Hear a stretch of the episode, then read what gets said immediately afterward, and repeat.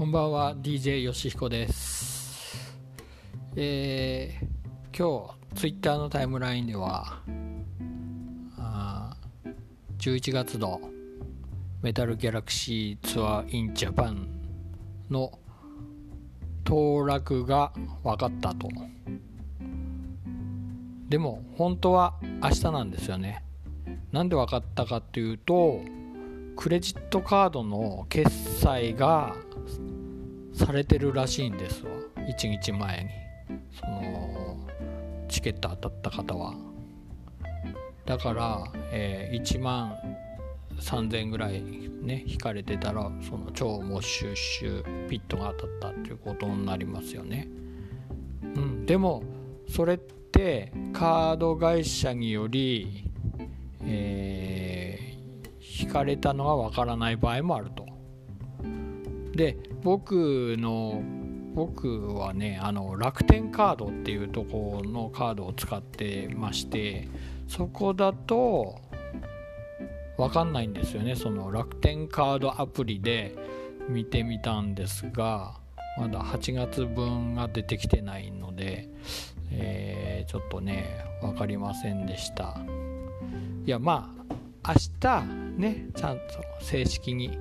当選が来ると思うんで、はい、それを待ちたいと思います。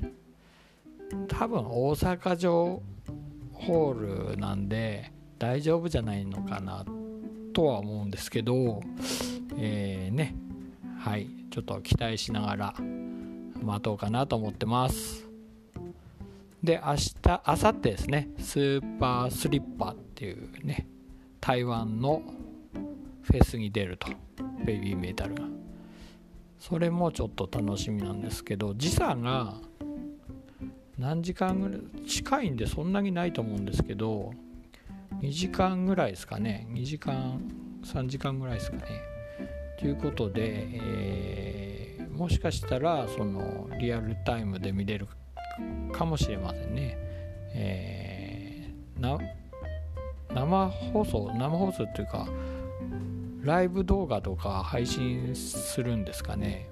まあ、ちょっとわかんないんですけど、まあ、ペリスコープで撮っていただける素敵な方が現れるかもしれませんのでそれを楽しみにしたいと思います。はい。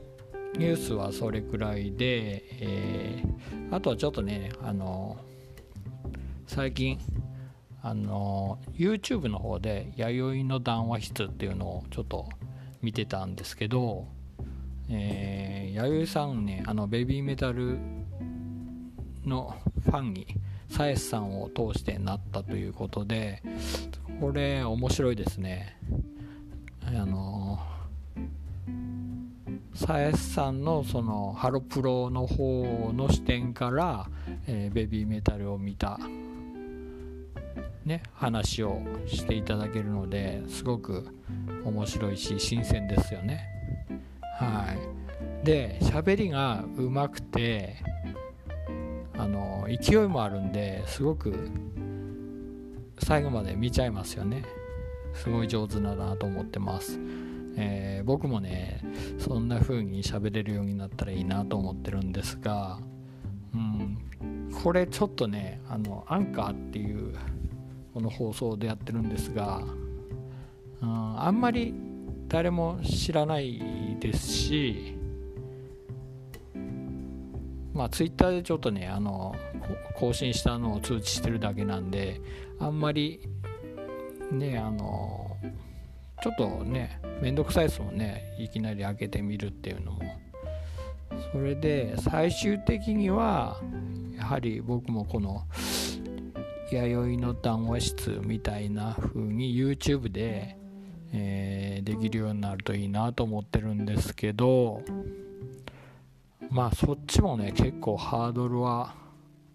高いですね。顔出し顔出ししてやる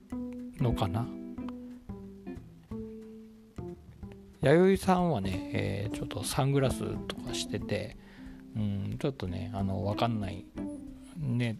どういう方か。でも薄いサングラスなんでなんかちょっと美人風の顔立ちをしてらっしゃるので、うん、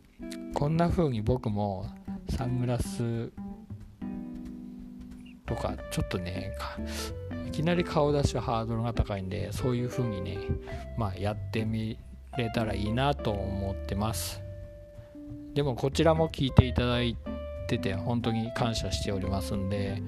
うんまあしばらくはこの方向でやってみようと思うんですけど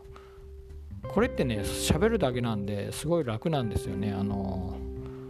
カメラとかいらないしねあの普通の T シャツと短パンのラフな格好で気楽に喋ってるだけでいいのではい。まあね楽っちゃ楽だけどあんまり広がらない。皆さんになかなか多くの皆さんにはちょっと聞いていただけないのかなと思ったりしています。